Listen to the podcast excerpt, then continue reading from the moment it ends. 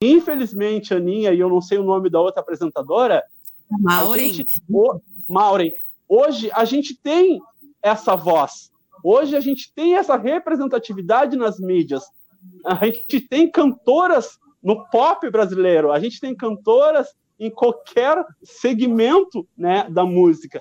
Só que, infelizmente, essas, essas mulheres cantoras muitas vezes não têm a oportunidade de terem as suas músicas tocadas nas rádios do nosso país por conta de, dessa LGBTfobia. A gente pode falar sobre Pablo Vittar, a gente pode falar sobre Glória Groover, a gente pode falar sobre Pepita, a gente pode falar sobre MC Trans, e a gente tem diversas pessoas que têm talento, que realmente sabem como se, se expor e dialogar com a sociedade junto às suas músicas, que sempre são músicas de empoderamento, só que, infelizmente, às vezes a rádio não cumpre com o seu papel, que é de realmente fazer isso que vocês estão fazendo hoje.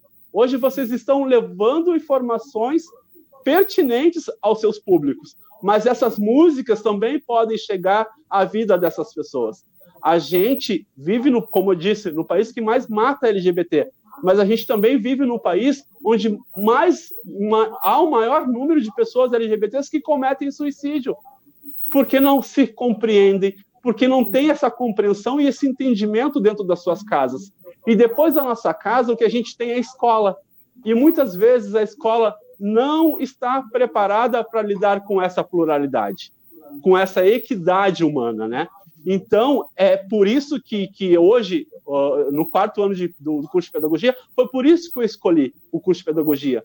Porque eu, infelizmente, sofri diversos tipos de preconceito dentro da escola. Preconceitos esses que eu não, não, não permitiria que hoje a, as novas gerações uh, fossem. Uh, não, não, não posso permitir que eles venham sofrer o mesmo tipo de violência eu e a Nath e outras mulheres e homens trans.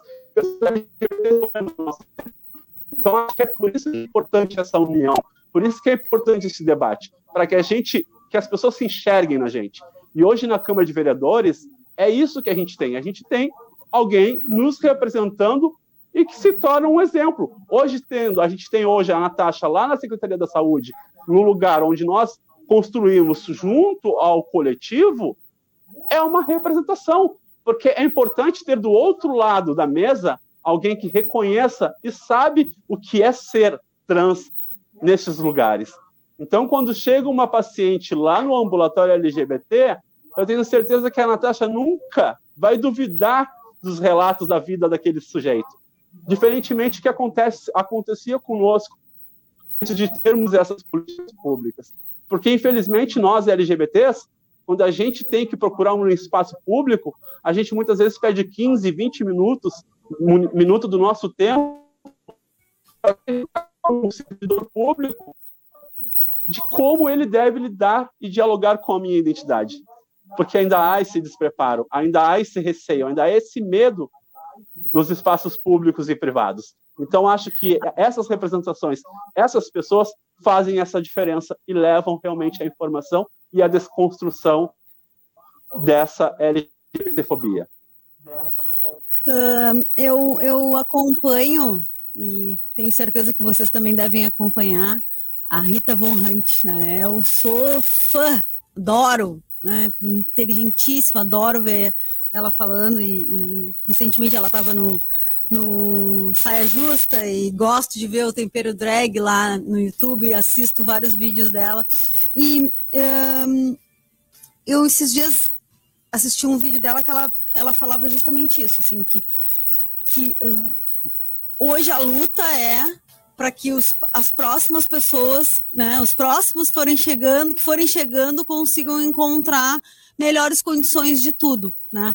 Uh, muito se avançou, né? Eu acho que a gente tem uh, algumas, uh, alguns avanços, inclusive nas questões judiciárias, né? O casamento civil igualitário, a utilização do nome social, isso tudo foram conquistas de vocês, né? Dessa, dessa geração que vem, vem, vem lutando, né? O reconhecimento dos direitos previdenciários para os casais homofóbicos. A gente tem muito, a gente sabe que tem muito para evoluir em muitos campos, né? Mas se vocês pudessem, assim, cada uma de vocês eleger um ponto assim, emergencial que na visão de vocês deveria ser prioridade, né? Uh, inclusive, deixa eu até fazer um parênteses, a questão do ambulatório, né? LGBTQIA+, também, né? Essa aquisição desse laboratório específico, especial, né? Que a Natasha conduz aí, uh, também é uma conquista importante, né? Mas se vocês pudessem eleger, cada uma eleger um, assim. Tipo, ah, a gente vai ter o poder de fazer isso ser mais fácil de acontecer agora. O que que para você seria prioridade? Então, eu acho que a saúde ela é um elemento fundamental. Reconhecer as fragilidades, um acolhimento humanizado é um direito de todos. Então, se eu pudesse eleger agora, nesse momento, quanto profissional da saúde, era espaços de saúde com acolhimento humanizado, com profissionais capazes e interessados em acolher todas as pessoas com a mesma igualdade, um acolhimento humanizado e reconhecer todas as suas fragilidades. Perfeito. Eu achei, eu achei que, defe... que ela ia defender a saúde, né, Virginia? Eu achei que ela ia levantar a bandeira pois dela. É. Perfeito. Mas é. isso tu já está buscando, eu... eu tenho certeza que a gente vai conquistar isso aí mais ainda. Eu, se eu pudesse, se eu achasse agora uma, uma lâmpada mágica e o gênio da lâmpada uh, surgisse do nada e me dissesse assim, só tens direito a um pedido, eu desejaria passar pelo calçadão e olhar para todas as lojas e encontrar pessoas atendendo, trabalhando nas lojas, nos shoppings de Rio Mercado Grande. De é a questão da empregabilidade para essa população, porque ainda é também um, um estigma para essa população quando ela entrega o seu currículo e infelizmente a gente sabe que essa população uh, não é contratada. E muitas vezes, e a gente sabe o movimento que acontece, que alguns empresários uh, salvarem somente um número, o contato, daquela, se for um corpo de uma mulher trans ou de uma travesti, salvo o contato para fazer uma ligação à noite, para contratar aquele corpo para um outro tipo de serviço. Então, o meu desejo hoje é a questão da empregabilidade para a população. Porque Rio Grande, a gente tem Uh, claro que a gente tem uma demanda uh, muito grande uh, na questão da empregabilidade, porque a gente tem indústria, a gente tem supermercados, a gente tem dois shoppings, a gente tem lojas. Então, é, in... infelizmente, a gente precisa avançar nessa pauta com CDL, a gente precisa avançar nessa pauta ali com, com, com Cine, a gente precisa conversar com as lojas, a gente precisa conversar com as indústrias, porque a gente trabalha, a gente somos nós somos corpos que trabalham, que produzem também, produzem conhecimento, somos corpos que também desconstrói esses esses estigmas dentro desses espaços. Uh, quando a gente assume um lugar onde nós que nós sabemos trabalhar e sabemos nos portar, diferentemente daquilo que a, que a, que a população acredita ou pensa da gente, né? Porque eu lembro que quando eu cheguei na Câmara de Vereadores, havia todo um murmurinho assim de como eu iria me comportar naquele lugar, porque a gente tem esse estigma, né, sobre nós. Então é nossa responsabilidade, infelizmente, que a sociedade joga para cima da gente, romper com esses estigmas. Então, neste momento, eu desejaria emprego para essa população. Perfeito. Sabe que essa era uma outra questão que eu queria que eu queria pontuar assim com vocês, que é a questão do mercado de trabalho, né? Porque uh, são muitos os, os, preconceitos, né, que, que, que as pessoas uh, LGBT que ia mais tem que passar, né? Primeiro é a questão da, da própria contratação, como tu bem falou, né, Regininha? Essa abertura do mercado de trabalho, né? Essa o preconceito das, das contratações na hora da contratação, né? E depois tem toda a, a, o outro preconceito de do colega de trabalho, de como o resto, né? né o, o, cliente ou a pessoa que vai ser atendida, o paciente, enfim, né? Ou uh, uh, recebe isso. Né? Então, assim, é uma luta que começa no, no, conseguir a vaga e depois não para por ali, né? Tem que avançar em, em, várias, em várias esferas. Eu queria ouvir de vocês isso também, da experiência de vocês. Tu mais ou menos já falou, falasse um pouco da tua. Eu lembro que em seguida das eleições a gente esteve aqui conversando, né? Estivesse aqui na hora das gurias e a gente conversou sobre a expectativa e tudo. Uh, mas se, passa, se passou um tempo, eu acho que agora tu já, já conquistou um, espaço ali. Eu vejo, assisto às vezes as sessões aqui da rádio mesmo, a gente assiste de vez em quando, e eu vejo que tu já, já te apoderou, te empoderou ali, já, te apossou do teu espaço, né? Então, acho que já, já conquistasse a tua, né, o teu espaço de respeito, né? Uh, eu queria saber como é, que, como é que acontece isso, e tu também, Natasha, porque no meio da saúde tem assim, eu também sei que tu é uma profissional que é bastante respeitada, não é à toa que tu tá, né, ocupa o cargo que tu ocupas, né, de, de, dessa coordenação, mas o início, como é que foi, né? Uh, além do preconceito dos colegas, né, existia o preconceito do paciente ou não? Né? Eu vi, vi, aqui, a gente teve uma pessoa que, que, falou que foi muito bem atendida por ti aqui, que foi do paciente, tá, colocou aqui na live, foi muito bem atendida. Mas como é que foi isso no início? Assim, como é que vocês enfrentaram? Como é que saíram disso? Nos contem um pouquinho dessa experiência. Natasha, tens que abrir o teu microfone, porque tu fechaste.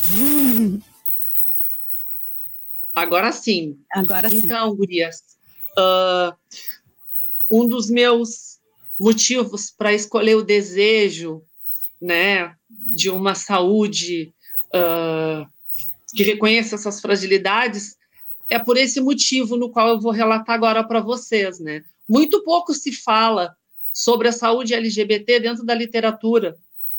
Muito pouco nós conversamos dentro das universidades. Eu, pelo menos, quando me formei, eu me formei em 2007. Eu fui a turma 4 do curso técnico de enfermagem. Hoje a gente já tem mais de 40 turmas formadas. Uh, esses corpos não eram não, não foram levados dentro da sua matriz curricular. Eu aprendi a, a, a materno infantil, eu aprendi a saúde do idoso, a saúde da mulher, a saúde do homem, mas eu não aprendi a lidar com a saúde com a minha especificidade, o reconhecimento do meu corpo, de um corpo trans feminino, de um corpo transvestido. Enfim, o que esperar de uma sociedade que não te reconhece, né, quanto sujeito? Dentro dos espaços de trabalho não seria diferente também. Quando eu entrei no meu primeiro emprego, para deixar. Eu fui, eu fui inclusa no mercado formal de trabalho dez anos depois de formada na instituição de caridade Santa Casa do Rio Grande, fiz um processo seletivo com outros dez candidatos, consegui a vaga e fui direto trabalhar numa unidade de convênios. Então, eu já caí dentro de um setor onde os atendimentos eram uh, reduzidos a, a, leitos privativos e semi-privativos, né? Eu tive uma equipe que foi muito acolhedora comigo, uma primeira enfermeira que me passou todas as instruções, que estava sempre ao meu lado, me acompanhando, me dando todo esse suporte. Preconceito com os pacientes eu nunca tive. Então, sobre isso eu não, eu não tenho o que relatar porque eu sempre me fiz muito assídua, muito comprometida e sempre dominei muito a pauta na qual uh, eu escolhi como profissão. Né? Eu sou uma mulher que sempre me fiz muito interessada, sempre busquei e busco conhecimento dentro da área que eu atuo, que é a área da enfermagem, mas uh, tive algumas dificuldades nos trâmites burocráticos, sim, uh, porque na época eu não tinha a carteira social eu estava em trâmite do processo civil de retificação, assim como a Maria Regina, eu acredito que nosso, nosso processo saiu uh, precisamente com diferença de um mês no máximo, né, Regininha? Então, eu não tinha um nome formal ainda retificado, mas eu já estava em trâmites judiciais e tive, e tive algum problema relacionado a isso, por conta de escala, né? Aí aquele nome que não me contemplava exposto dentro de uma escala de trabalho, eu tive que a todo tempo, aí aquela, aquela história de, de a todo momento precisar estar se autoafirmando quanto sujeito feminina, né, quanto ao meu nome que me contempla, né, porque dentro de uma escala não contemplava o nome no qual eu me identifico e o nome no qual eu carrego e que esse corpo corresponde, né? Então, são esses tipos de atitudes, né, que vão somatizando e que vão sustentando o que eu sempre digo, né? Como Augusto Cury revela, corpos de dores. Só uma mulher trans e uma mulher travesti sabe isso, toda a dor que é somatizada e que a gente carrega dentro dos nossos corpos. Perfeito. Perfeito não é? Ótimo relato, mas uh, acho que uh, é legal assim ouvir vocês vocês falarem né, dessa forma, porque hoje assim eu fico pensando as pessoas que, que olham vocês, né, que veem as, as posições que vocês ocupam assim, né, daqui a pouco uh, esquecem um pouco a trajetória, né? Que tipo, ah, a gente olha lá a Natasha, né, que sabe que se conhece, sabe que tem um histórico na saúde, que hoje chefia um, um espaço, aí vê a Regininha, que ocupa um espaço né, de voz, né, foi eleita, bem eleita, né, então, tipo, é, parece que, que, ah, chegou assim, não, né, Uh, parece que é diferente das outras pessoas que estão buscando essa, nesse espaço, né? Parece que, parece que foi fácil chegar aí, né? E é legal ouvir isso, assim, trazer um pouco dessa história. E quando a gente contemplou aquela história da família, a gente fica pensando lá, né? Um adolescente que está se descobrindo, se assumindo, se, né? Se reconhecendo ou não se reconhecendo, na dúvida, né? De como isso pode impactar na vida das pessoas, assim, né? Das outras pessoas que estão nos ouvindo. Então é bacana escutar isso, assim, apesar de, de ser doído para a gente também ouvir que vocês enfrentam isso, porque a gente compartilha, a gente que, que, que não tem o preconceito compartilha desse sentimento com vocês, mas é importante a gente ouvir, assim, até para as pessoas reconhecerem isso, assim, né? Do quão difícil e quão difícil é chegar onde se chegou, né? Regininha, nos conta.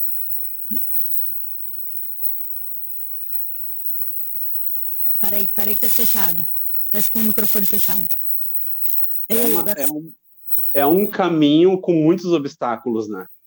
Com certeza. É um caminho que é um caminho que, que, que a gente, mesmo sabendo desses obstáculos, a gente assume porque a gente sabe que a felicidade depende dessa transição.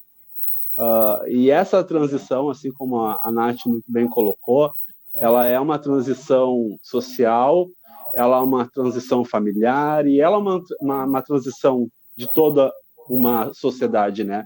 E, e, e, eu, quando cheguei ali na Câmara de Vereadores, eu cheguei com, com muito receio, porque diferente de, de outras, de todas as mulheres cis que estão na política, e hoje não são poucas, né? A gente tem avançado bastante no que tange a política para as mulheres. Ah, nós, mulheres trans, que somos 30 mulheres eleitas no nosso país, a gente não, não, não, não tinha uma fórmula. Né? Quando a gente é a primeira, é, é, é, é a gente tem um peso muito grande, é uma sobrecarga e uma responsabilidade muito grande. Eu, eu estou no, na minha, é a minha segunda eleição, eu fui eleita depois de, né, de ter sido suplente. Lá em 2016 eu fui a primeira. Em 2020 a gente já tinha duas mulheres trans. E com certeza em 2024 nós teremos outras. E algumas pessoas me questionam isso. Uh, e eu penso que é isso que a gente, é para isso que a gente lutou. É para que realmente uh, todas as mulheres ocupassem os espaços que elas acham que devem ocupar. E eu não quero ser a única. Que bom que se eu tivesse comigo naquela bancada hoje, Francine Veiga, Natasha Cardoso, que independentemente do partido que estivessem, conhecem as minhas vivências, eu conheço as vivências delas, e elas se somariam a essa luta. E sabe, nós tivéssemos, tivéssemos uma bancada LGBT, né? Então é para isso que se luta. Eu não, eu, eu, eu não vou ficar para semente. Então a Nath não vai ficar para semente. Então é, é, é empoderar as próximas gerações para que se naturalize os nossos corpos nesses lugares, né? Que nós não sejamos apenas uma Nath na saúde, que não seja somente uma Regininha na, na política, que não seja somente uma Francine na, na área de psicologia, e que não seja que a gente seja muito mais, que a gente te, haja essa pluralidade. Mas para a gente avançar, a gente precisa retornar para um espaço que é muito importante, que é esse espaço de diálogo que a gente chama de educação, que a gente chama de escola. Porque é a escola que vai nos conduzir a este espaço de poder. É a educação que vai nos nortear a este caminho, né? Porque infelizmente por conta de nossas vivências que não são boas nos espaços educacionais, nós muitas vezes uh, há, essa negligência, né, por parte muitas vezes da coordenação pedagógica, da direção da escola, e a gente é conduzido à rua. E muitas vezes o que sobra para os nossos corpos é a prostituição. E a prostituição, infelizmente ou felizmente, muitas vezes é o único lugar que a gente consegue se reconhecer, de fato, é o primeiro lugar que a gente se reconhece e que a gente tem a nossa identidade de gênero respeitada. Porque o cliente, quando ele procura esses corpos, ele sabe como tratá-la. A gente na rua, o cliente trata por ela, chama de linda, sempre no gênero feminino. E isso acaba uh, uh, acarretando numa cadeia onde muitas vezes a gente acaba ficando por muito tempo, ou muitas vezes não sai. Então, por isso que a escola, a minha profissão de pedagoga, né, futura pedagoga, é importante. Por isso que a gente precisa uh, construir né, e dialogar com, com os professores. Agora mesmo a gente conseguiu avançar na política pública de cotas para as pessoas trans no ano de 2022 na Universidade Federal de Rio Grande, nos cursos de graduação. Então, isso é um avanço. Porque a gente sabe, se eu perguntar para vocês, meninas, quantas mulheres trans e travestis vocês estudaram durante todas as suas vidas, suas passadas pelo ensino fundamental e médio, daqui a pouco vocês não vão lembrar ou vão dizer que não, que nunca estudaram. E se eu fizer essa pergunta para 100 pessoas, de repente 100 pessoas vão me dizer que nunca estudaram com essas pessoas que nunca trabalharam com essas pessoas. Então a gente tem que retornar para esses espaços. A gente tem que reconstruir novas histórias. A gente tem que destruir os muros e construir as pontes. E é isso que a gente está fazendo aqui hoje. A gente está construindo ponte, ponte de diálogo. A gente está chegando a quase 11 horas da noite na casa das pessoas e trazendo um diálogo que muitas vezes é invisibilizado ou nem é dialogado por ninguém. Que os nossos corpos saíram das caixinhas. Nossos corpos assumiram as suas identidades. Nós transgredimos aquilo que era posto por essa sociedade. Então, a gente não está aqui uh, trazendo uma ditadura gaysista ou trans. Só, só está dizendo que nós existimos e que não estamos aqui pedindo reconhecimento mas nós estamos exigindo que nos respeitem em todos os espaços. A gente exige respeito em todos os lugares. Então, quando a gente exige esse respeito, a gente também chega com respeito. A gente, as nossas atitudes, e eu vejo as da Night também, são espelho para que a sociedade nos enxergue da mesma maneira e lide com os nossos corpos a mesma maneira que nós lidamos com eles. Não é feio não saber. Se tem dúvida a respeito do nome ou da identidade, pergunta. Acho que é muito importante, gurias, porque há também um estigma por parte da sociedade que nós, mulheres e homens trans, se somos mulheres, só nos relacionamos com homens. Ou se são homens trans que só se relacionam com mulheres. Não! Nós somos identidades trans. Nós somos iguais a vocês. Eu posso ser uma mulher trans e nunca ter me relacionado na vida com um homem. Então, quando eu tenho o meu desejo, que é a minha orientação sexual por mulher, eu sou uma mulher trans lésbica. Um, um homem trans pode se relacionar com outros homens gays. Então ele se reconhece quanto identidade de gênero masculina e orientação sexual gay. Então, é essas coisas que as pessoas muitas vezes não compreendem e acham que a gente está fazendo uma loucura na cabeça delas. Só que a, a dificuldade maior não é para vocês, é nossa. Porque nós que carregamos esses corpos. Somos nós que passamos pelas ruas e pelo, pelo calçadão de Rio Grande e muitas vezes tem essa sociedade que tem a, a, o que eu chamo de síndrome do, do exorcista, que é girar a cabeça e acompanhar aquele corpo até onde aquele corpo vai entrar. Ou muitas vezes não olhar para o rosto dessas identidades, mas olhar para o meio das pernas, tentando adivinhar o que ela tem por baixo da calça. Então a gente não é uma genitália, a gente é muito mais. Vocês, mulheres cis, não são somente uma genitália, são mulheres lindas, mulheres poderosas, mulheres inteligentes que ocupam um espaço à frente de uma rádio com um programa maravilhoso que nos traz a oportunidade de dialogar. Então nós não somos genitálias, nós somos braços, nós somos rosto, nós somos cabelo, nós somos coração, nós somos afetividade, nós somos amorosidade e nós somos esperança, de esperançar, esperançar por um mundo melhor para as próximas gerações.